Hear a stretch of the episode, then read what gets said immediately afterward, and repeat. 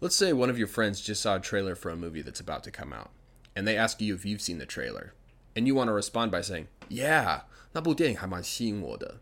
Well, if you directly translated 还蛮吸引我的 into English, it would be is attractive to me. But here's the thing, we don't really say it like that. When we use the word attractive, it's usually when we're talking about somebody that's physically attractive. So somebody that we think is 很漂亮 or 很帅. It would look something like this. What do you think of the girl in this movie? Do you think she's pretty?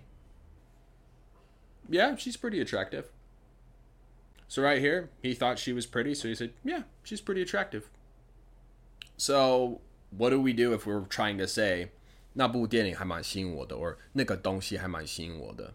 Well, in this situation, we'll say 那个东西 whatever it is, whether it's a movie or whatever, and then we'll say looks good. It would look something like this. Did you see the trailer for the new Marvel movie? Yeah, it looks really good. So, right here, she said, Did you see the trailer for the new Marvel movie? And he said, Yeah, it looks really good.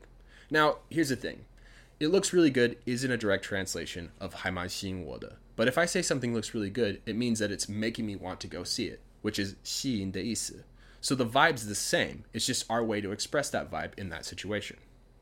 So just remember, if you want to use the word attractive, it's used in situations where you're describing somebody that's 很漂亮 or 很帅.